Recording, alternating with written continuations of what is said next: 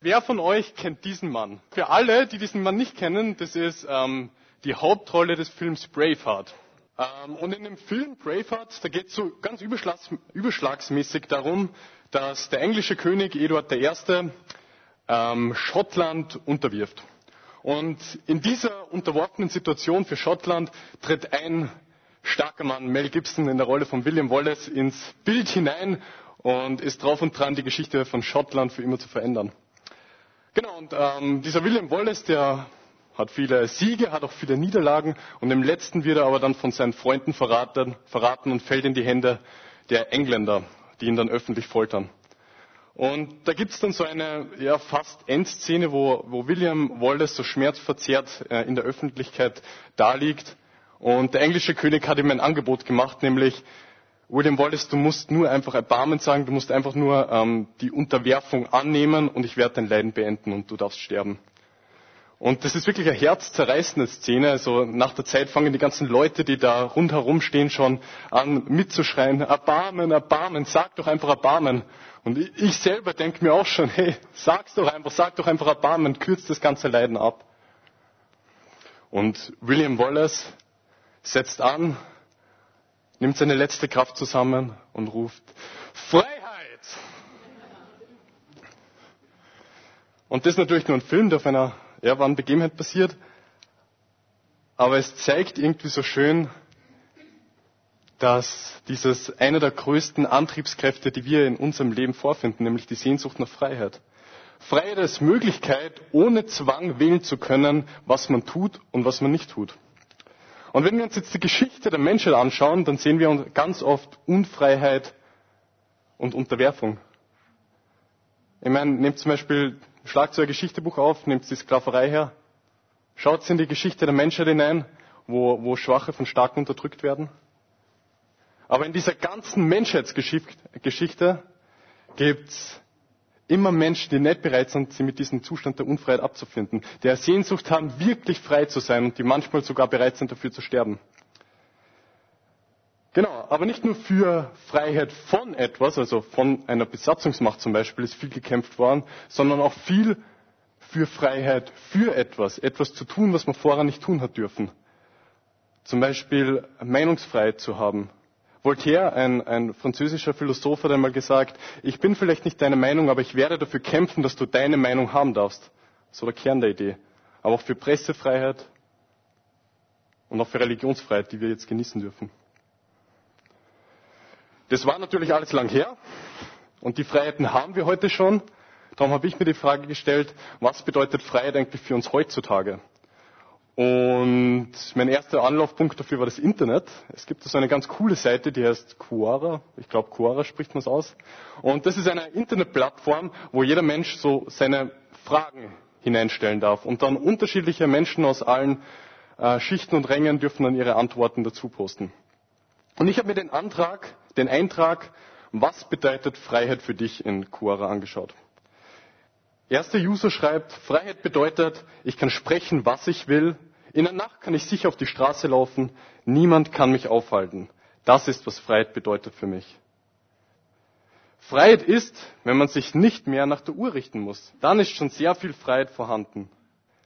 Freiheit bedeutet für mich A, weitgehend frei sein von Zwängen, Krankheiten, Machteinflüssen, maximal frei sein für Entfaltung von Fähigkeiten, Kompetenzen und Potenzialen.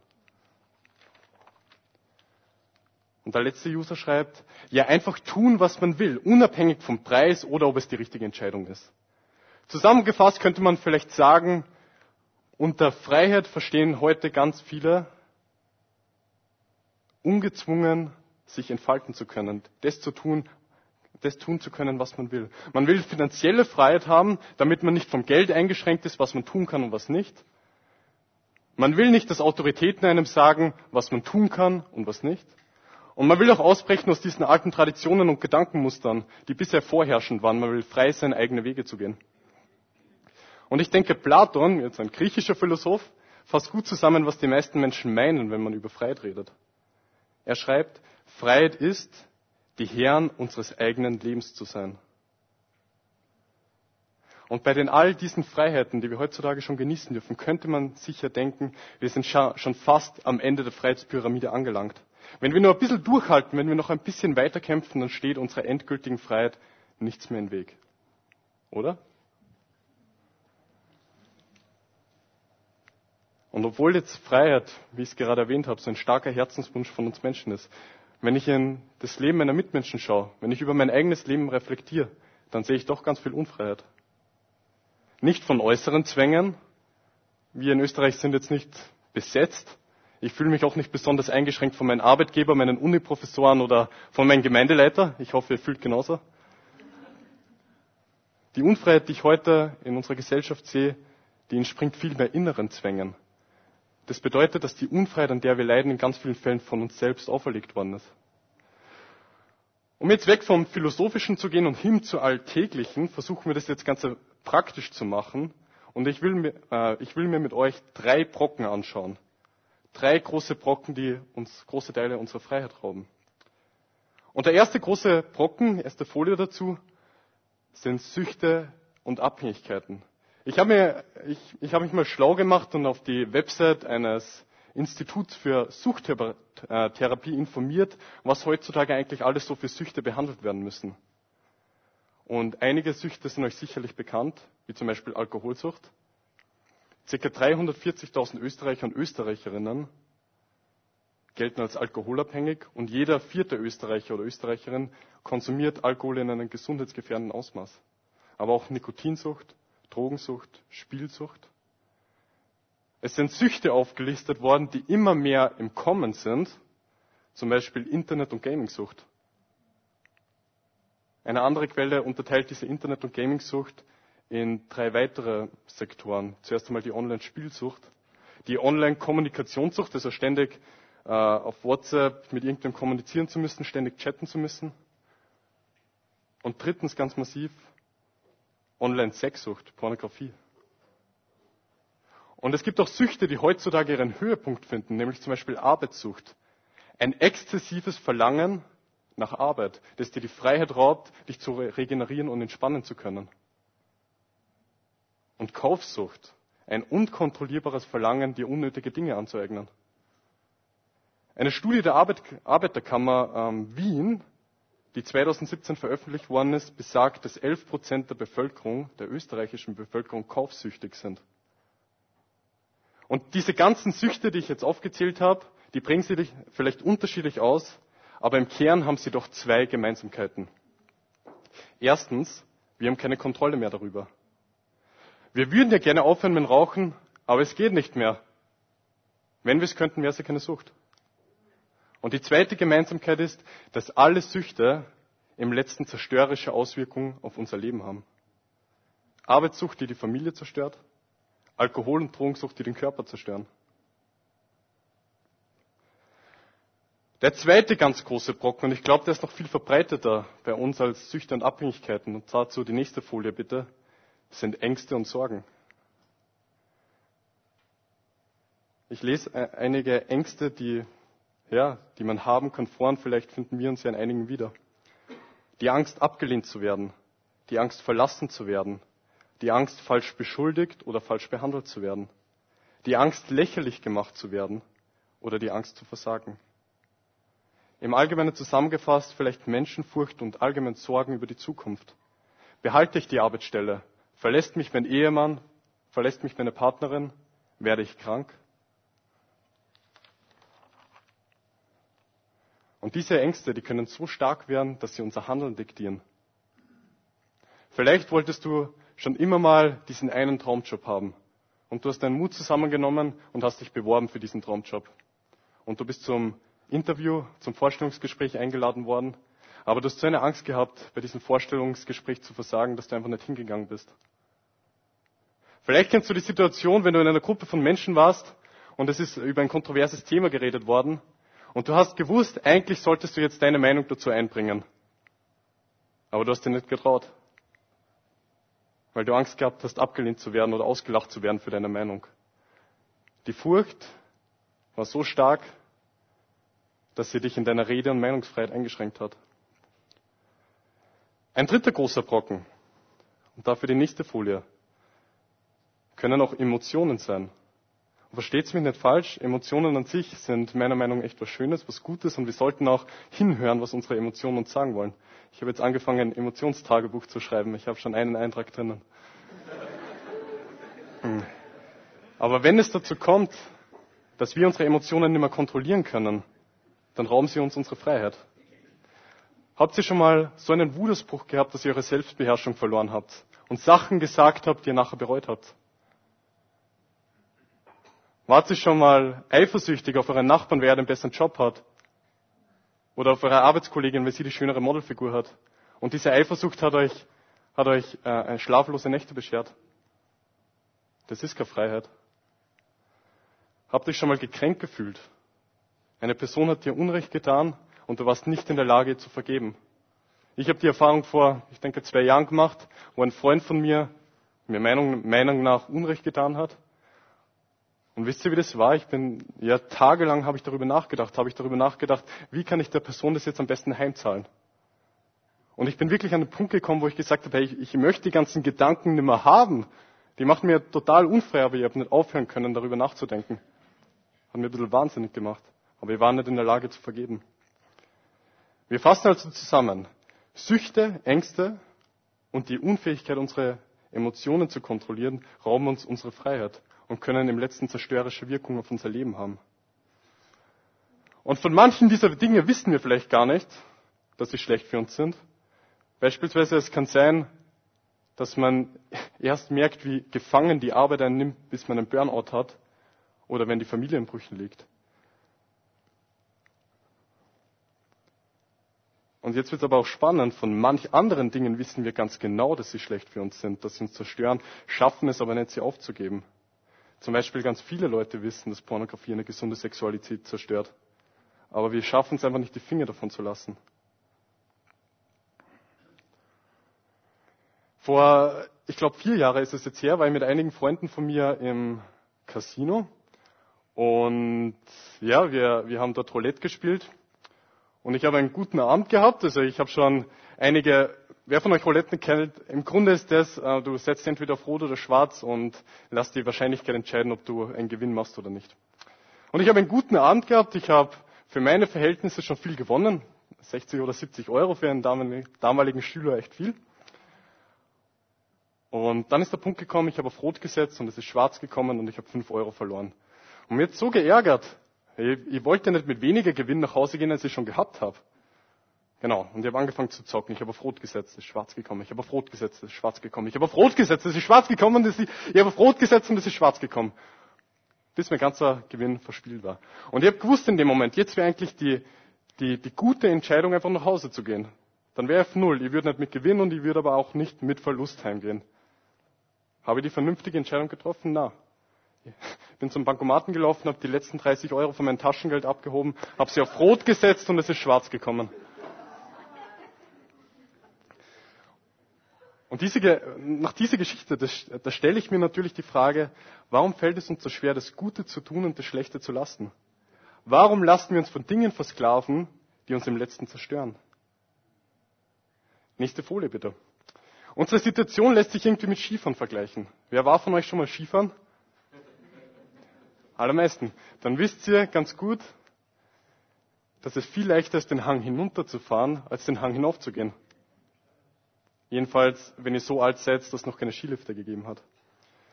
Und wie gesagt, wie gesagt, hier sehe ich Parallelen zu unserem eigenen Leben, weil manchmal kommt es mir vor, dass in unserem Leben eine Kraft am Werk ist, die uns, in uns bewirkt, dass, dass es uns viel leichter fällt, schlechte Dinge zu tun als gute.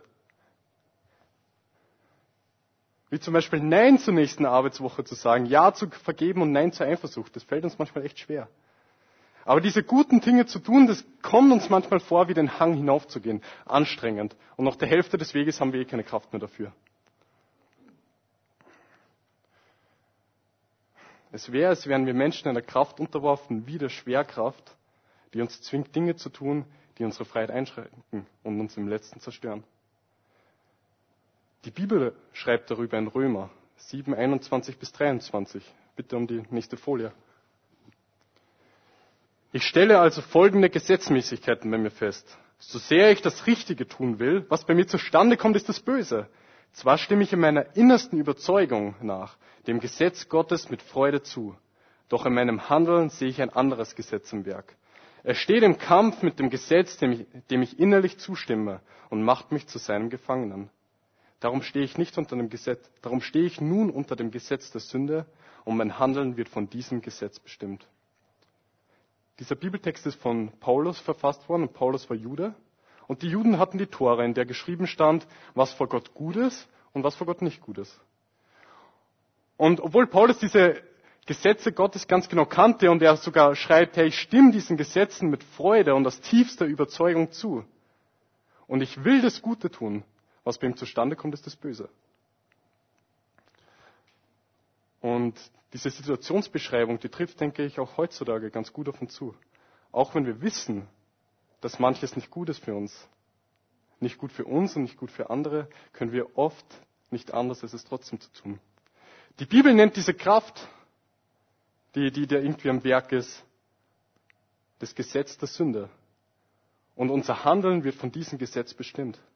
All die Dinge, die ich vorher aufgezählt habe, Süchte, Abhängigkeiten, Ängste und unkontrollierbare Emotionen, sind das Resultat dieser zerstörerischen Kraft in uns. Und wenn ich noch zurückerinnern könnt an den Anfang meiner Predigt, da haben wir uns ja ein bisschen über Freiheit unterhalten. Und die Definition von Freiheit war ja so ungefähr, selbst bestimmen zu können, ohne Zwang und sein eigener Herr zu sein. Wenn ich mir jetzt diesen Bibeltext durchlese, wenn ich über unser Leben reflektiere, dann kann ich ja nicht sagen, dass wir frei sind. Wir sind irgendwie einem Zwang unterworfen, der unser Handel diktiert. Bei den ganzen äußeren Freiheiten, die wir heutzutage genießen dürfen, die echt gut sind, in unserem tiefsten Inneren sind wir unfrei wie eh und je. Und die Frage, die sich für mich natürlich und hoffentlich auch für euch an dieser Stelle stellt, ist natürlich, waren wir schon immer in diesem Zustand? Sind wir Menschen von Grund auf selbstzerstörerische Wesen? Und wenn nein, wie sind wir in diesen Zustand gekommen? Und die Antwort auf diese Fragen, die finden wir ganz am Anfang der Bibel. Dort steht geschrieben, Gott hat uns mit einem freien Willen geschaffen und er hat uns angesehen und gesagt, du bist sehr gut. Das bedeutet, dass der freie Willen kein Zufallsprodukt seiner Schöpfung war und auch kein Fehler, sondern dass er, uns, dass er uns den freien Willen ganz absichtlich gegeben hat. Aus einem besonderen Grund. Er gab uns den freien Willen, damit wir zur Hingabe an ihn fähig wären. Er gab uns den freien Willen, damit wir zur Hingabe an ihn fähig wären. Wenn du den Satz nicht gleich verstehst, kein Problem. Ich will den ein bisschen mit einer Anekdote aus meinem Leben erläutern. Vor nicht allzu langer Zeit ist die Anna, meine Verlobte, zu mir gekommen und hat gesagt, David, ich habe einen mega Guster auf Topfenknödel. Lass uns Topfenknödel gemeinsam machen. Und ich habe so gesagt, Knödel machen, gute Idee, aber ich hätte lieber Erdbeerknödel. Und die Anna hat gesagt, na, Erdbeerknödel schmecken mir nicht so. Und wir haben so ein bisschen herumdiskutiert und im letzten haben wir uns für Marillenknödel entschieden. Und haben ein Datum festgesetzt, an dem wir gemeinsam diese Knödel machen wollten. Und dieser Tag ist dann auch gekommen und ich bin zu Hause gesessen und habe mega viel zu tun gehabt für die Uni und ich habe da auch eine Predigt vorbereitet und so. Und jedenfalls schreibe ich dann da Anna, hey Anna, sorry, ich schaff's leider nicht zum Knödel machen. Ich habe so viel zu tun. Und die Anna schreibt mir, okay, dann esse ich die Knödel eben alleine. Jedenfalls ähm, am Ende dieses Tages, mein Kopf war schon voll mit allen möglichen Dingen und gestresst von dem, was ich da zu machen gehabt habe schreibt mir die Anna, hey David, ich hoffe, du hast ein bisschen Zeit, weil ich komme vorbei und bring dir Erdbeerknödel mit. Diese Reaktion habe ich mir erwartet. Anhand dieser Geschichte ist mir so ein ganz ein bisschen klar geworden, was Hingabe bedeutet. Erstens, Hingabe ist freiwillig. Die Anna hätte es nicht für mich machen müssen. Ich, ich habe sie nicht dazu gezwungen und welchen Wert hätte es gehabt, wenn ich sie dazu gezwungen hätte. Zweitens, Hingabe ist selbstlos. Der Anna, der hätte ein Topfenknödel viel besser geschmeckt. Aber sie hat nicht zuerst auf ihr Wohl geschaut, sondern auf meines. Sie war selbstlos in der Hinsicht. Und ja, Hingabe bedeutet somit, sich rückhaltlos für das Wohl des anderen einzusetzen. Rückhaltlos ist so ein Wort, das wir heute gar nicht mehr so verwenden. Die englische Übersetzung dafür ist wholehearted. was so viel bedeutet wie mit ganzem Herzen. Hingabe ist also, sich mit ganzem Herzen für die Sache des anderen einzusetzen. Hingabe ist das Fundament von der Beziehung, das Gott lebt.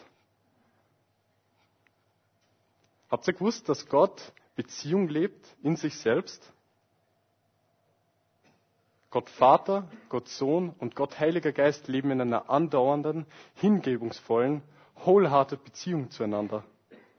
Und an dieser Beziehung will Gott uns, uns Menschen teilhaben lassen. Somit ist die Beziehung zu Gott, äh, somit ist die Beziehung, zu der uns Gott geschaffen hat, nicht als Bedürfnisbefriedigung gedacht, wo zwei Personen auf, ähm, zueinander kommen und ja, die Beziehung halt so lange hält, solange die Personen halt Vorteile daraus erzielen. Ich bin noch nicht verheiratet, aber keiner kann mir erzählen, dass das Geheimnis einer guten Ehe ist, so viel wie möglich an sich selbst zu denken. Na, die Beziehung, die Gott für uns will, ist ein gegenseitiges Hingeben. Er gibt sich uns hin und wir geben uns ihn, ihm hin. Aber wenn, wenn die Hingabe also wenn Hingabe jetzt nur freiwilliger Basis passieren kann, muss es auch die Möglichkeit geben, Nein zu der Hingabe zu sagen. Und diese Möglichkeit hat Gott auch für uns eingeräumt. Vielleicht kennt ihr die Geschichte am Anfang der Bibel, da geht es um Gott, eine Schlange, zwei Menschen und einen Baum. Ihr könnt euch sie gern durchlesen zu Hause. Kernessenz der Geschichte ist die Entscheidung des Menschen. Dass der Mensch sich entweder für die Hingabe an Gott entscheidet Gott zur Sonne seines Universums macht oder der Mensch sich zur Hingabe an sich selbst entscheidet. Ein selbstzentriertes Leben führt.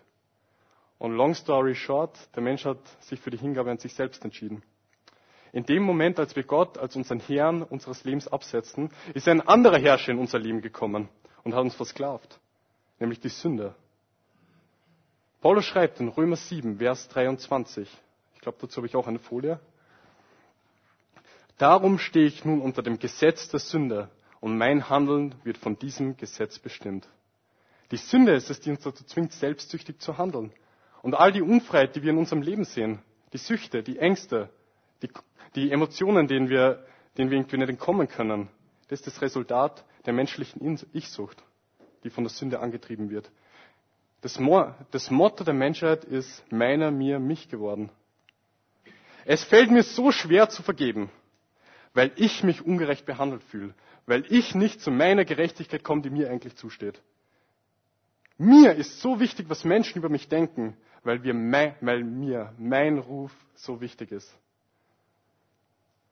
Und Paulus betrachtet diesen elenden Zustand und schreibt in Vers 24, ich unglücklicher Mensch, mein ganzes Dasein ist dem Tod verfallen wird mich denn niemand aus diesem elenden Zustand befreien? Und in diesem Bibelvers hören wir wieder diesen Ruf nach Freiheit, der durch die Jahrhunderte halt. Jahrhunderte, bevor William Wallace nach Freiheit gerufen hat, hat schon Paulus nach Freiheit gerufen. Ich weiß, dass ich versklavt bin von der Sünde, die mich zerstört. Ich weiß, dass ich der Sünde selbst nicht entkommen kann. Will mich denn niemand aus diesem elenden Zustand befreien? War's das jetzt? Müssen wir uns einfach mit diesem Zustand der Unfreiheit abfinden? Ist es einfach vielleicht die bittere Realität des Lebens? Die Bibel hat eine ganz klare Botschaft auf diese Fragen, nämlich Nein. Wir müssen uns nicht mit dieser Unfreiheit abfinden. Als wir Menschen Gott unsere Hingabe gekündigt haben, hat seine Hingabe zu uns nicht aufgehört. Sein Wille für uns war immer noch, ein freies Leben führen zu dürfen. Ein Leben frei von Selbstsucht, frei für ihn und frei für gesunde Beziehungen zu anderen Menschen. Also fragen wir uns noch einmal die Frage aus Römer 7, Vers 24. Wird mich denn niemand aus diesem unglückseligen Zustand befreien? Und Paulus gibt sich selbst die Antwort auf diese rhetorische Frage. Doch, und dafür danke ich Gott durch Jesus Christus, unseren Herrn. Gott hat den allergrößten Freiheitskämpfer, den die Menschheit je gesehen hat, zu uns auf die Erde geschickt, auf die Erde geschickt. Nicht William Wallace, sondern Jesus Christus. Sich selbst in der Person Jesus Christus. In Lukas 4,18 sagt Jesus, er, Gott Vater, hat mich gesandt mit dem Auftrag, den Armen gute Botschaft zu bringen, den Gefangenen zu verkünden, dass sie frei sein sollen und den Blinden, dass sie sehen werden, den Unterdrückten die Freiheit zu bringen. Jesus Christus kam als ganzer Gott zu uns auf die Erde, aber auch als ganzer Mensch. Er war uns Menschen insofern gleich, dass er auch einen Körper von Fleisch und Blut gehabt hat. Er ist müde geworden, er ist hungrig geworden, er ist durstig geworden. Er hat Versuchungen widerstehen müssen. Er hat die Möglichkeit gehabt, sich zur Hingabe zu entscheiden oder zur Selbstsucht. Aber Jesus gab der Selbstsucht keinen Raum in seinem Leben. Er lebte ein Leben in Hingabe an seinen Vater und in Hingabe zu uns. Jesus ist nicht um seinen eigenen Ruf gegangen und nicht um sein Ansehen bei den wichtigen Menschen dieser Welt. Er hat offen gesprochen. Er hat nichts zurückgehalten. Und damit hat er sich Feinde gemacht und am Ende seines Lebens ist er auch verspottet und öffentlich gedemütigt worden. Ihm ging es nicht um seine eigene Gemütlichkeit. Wenn es so gewesen wäre, dann wäre er Handwerker in Nazareth geblieben. Hätte dort ein fixes Bett und ein fixes Dach über dem Kopf gehabt. In der Nacht vor seiner Kreuzigung im Garten Gethsemane hat er so furchtbare Angst gehabt vor dem, was passieren wird, dass er Blut geschwitzt hat. Aber er hat sich von dieser Angst nicht kontrollieren lassen. Er hat gesagt, Vater, wenn es irgendwie möglich ist, dann lass diesen Kelch an mir vorübergehen. Aber Vater, nicht mein Wille soll geschehen, sondern deiner. Ihm ist es nicht um sein eigenes Wohl gegangen. Er hat sein eigenes Leben zum Wohl der Menschen gegeben. Als Jesus am Kreuz gestorben ist, hat er die Grundlage für unsere Freiheit geschaffen. Warum? Wenn wir Sklaven der Sünde sind, dann müssen wir einen Preis zahlen, um aus dieser Sklaverei herauszukommen. Und der Preis ist ein sündfreies Leben. Wir haben das nicht zu geben gehabt. Wir haben kein sündfreies Leben zu geben. Aber Jesus hat. Und er hat es hingegeben, sein sündfreies Leben für uns am Kreuz. Sein Tod gibt uns die Möglichkeit, frei vom Gesetz der Sünde zu werden.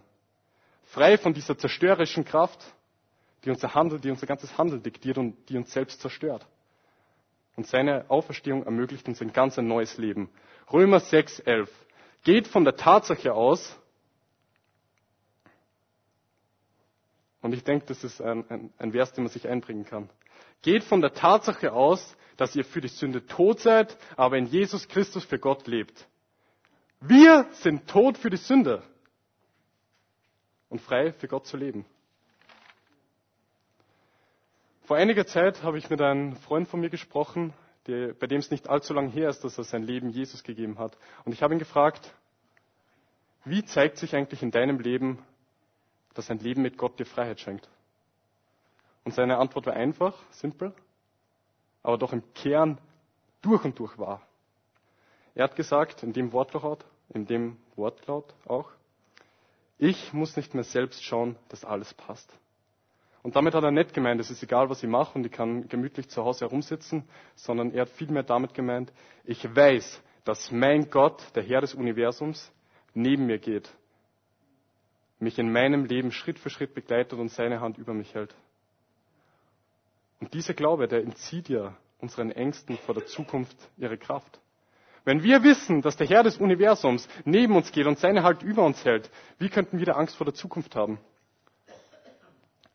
Dieser Glaube befreit uns doch äh, vor der Furcht vor Menschen. Wie kann es uns so wichtig sein, was Menschen über uns denken, wenn wir wissen, was Gott über uns denkt? Und dieser Glaube, denke ich, befreit uns auch von dem Stress, selbst ein erfülltes Leben führen zu müssen, überall auf der Welt gewesen sein zu müssen und Astronaut gewesen zu sein. Denn wir dürfen wissen, dass er, Gott, uns das bestmögliche Leben schenkt, wenn wir an seiner Seite gehen. Und so zeigt sich die Freiheit, die Gott uns schenkt. Und damit stehen wir auch wieder am Anfang unserer Geschichte. Gott gibt uns die Freiheit zu wählen. Baust du auf das Fundament, das Jesus für dich angelegt hat? Vertraust du Gott, dass er dir ein freies Leben gibt? Ein wirklich freies Leben? Oder baust du auf dich selbst? Die Wahl liegt bei dir. Das Lobpreisteam kann schon so langsam mal auf die Bühne kommen, so in einer Minute. Vielleicht, Verwirrung. Vielleicht ist das alles, was ich jetzt gerade erzählt habe, komplett neu für dich. Du hast noch nie von Jesus gehört und du hast noch nie gehört, dass Jesus dir ein Leben in wahrer Freiheit schenken will. Dann ermutige ich dich, dass du diesen Jesus suchst. Er wird sich finden lassen. Vielleicht bist du aber auch schon ganz lange Christ und das ist die 15. Predigt über Freiheit, die du gehört hast. Und theoretisch in deinem Kopf weißt du, dass Jesus dich frei macht, aber in deinem ganz praktischen Leben siehst du die, die, dieselben alten Gewohnheiten, die dich plagen. Dieselben Ängste, von Menschen abgelehnt zu werden und Ängste, was die Zukunft bringt. Vielleicht plagt dich auch irgendetwas ganz was anderes, was dich unfrei macht. Und vielleicht fühlst du dich wie der Draht in dieser Flasche, gefangen. Du würdest zwar gerne die Dinge, die dich da plagen, aufgeben, du würdest zwar gerne die Finger davon lassen, aber du schaffst das einfach nicht. Du würdest dich, um in diesem Beispiel gesprochen, zwar gerne ausdehnen, aber die Flasche gibt Form, die Form vor, wie du zu leben hast. Die Flasche gibt die Form vor, wie dein Leben ausschaut. Falls diese Situation auf dich zutreffen sollte, falls du diese Situation kennst, dann will ich dir heute sagen, das darfst du dir mitnehmen. Nein, du musst dich nicht damit abfinden. Du musst dich nicht äh, damit abfinden, dass du an den Punkt gekommen bist, wo du sagst, möglicherweise ist es einfach so, möglicherweise komme ich nicht aus meiner Haut. Nein, finde dich nicht damit ab. Jesus ist unser Versprechen auf Freiheit. Durch Jesus hat Gott uns von der Herrschaft der Sünde befreit und er befreit uns auch Schritt für Schritt von den Auswirkungen der Herrschaft der Sünde, nämlich von diesen alten Gewohnheiten, von den Ängsten und von den unkontrollierbaren Emotionen. Jesus hat die Flasche zerschlagen.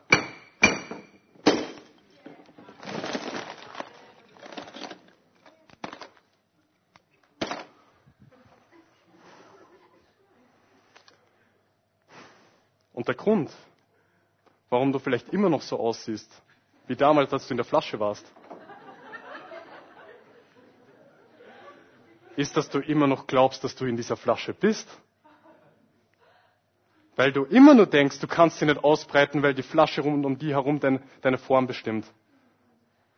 Der Andreas hat vor drei Wochen, vor zwei Wochen eine Predigt gehalten zu dem Thema, zeig mir dein Leben, dann zeige ich dir, was du glaubst. Und die Kernaussage davon war, das, was wir glauben, wird die Art und Weise, wie wir leben, formen. Wenn der Glaube, dass Gott uns wahre Freiheit, nicht nur theoretisch geistlich gesprochen, sondern wahre Freiheit in unserem alltäglichen praktischen Leben schenkt, noch nicht in unseren Herzen angekommen ist, wird unser Leben dementsprechend ausschauen, obwohl keine Flasche mehr da ist.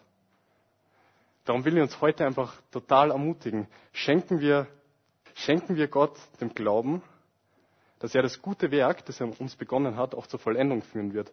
Schenken wir ihm dem Glauben, dass er uns Schritt für Schritt frei machen wird von diesen alten Angewohnheiten, von diesen Ängsten und Emotionen. Ich will zusammenfassen. Wenn ihr euch heute nichts mitnimmt von der Predigt, dann nehmt sich mit, Jesus ist unser Versprechen auf Freiheit. Finden wir uns nicht mit dem Zustand der Unfreiheit ab. Ich will zum Schluss für uns beten und speziell dafür, dass Gott diesen Glauben, dass Jesus uns ein, ein Versprechen auf Freiheit gegeben hat, dass Jesus unser Versprechen für Freiheit ist, ganz neu von unserem Kopf, von unserem Theoriewissen in unser Herz hineinlegt. Ich will beten, dass er ganz neu diesen Glauben in unser Herz hineinlegt. Vater, ich möchte so unglaublich danken, dass du deinen Sohn gegeben hast, damit wir nicht in dieser Versklavung der Sünde bleiben müssen, damit wir nicht so handeln müssen, wie es unser Leben zerstört, sondern Jesus, danke, dass du dein Leben gegeben hast, dass du dich uns hingegeben hast, damit wir wirklich frei sein können. Und Vater, du siehst oft diese, ja, diese Angewohnheiten in unserem Leben, wo wir denken, hey, wir haben keine Kontrolle darüber und wir kommen da nicht raus, wir kommen nicht aus unserer Haut raus. Vater, und ich möchte bitten, dass du diesen Glauben, dass Jesus uns Freiheit schenkt, ganz neu in unser Herz hineinschreibst. Uns diesen Glauben ganz neu gibst.